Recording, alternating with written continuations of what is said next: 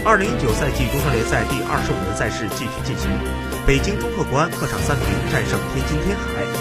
本轮国安阵容进行多个位置调整，侯永永、金泰妍与费尔南多首发出战，巴坎布担任替补。国安继续保持着对防守恒大的追击势头。开场第四分钟，侯永永就通过个人前插为国安取得进球。此后，阿兰击中立柱，天海通过扳平机会。第二十八分钟，张玉宁摆脱门将后，助国安扩大比分。全场补时阶段，奥古斯托与张玉宁配合后取得入球。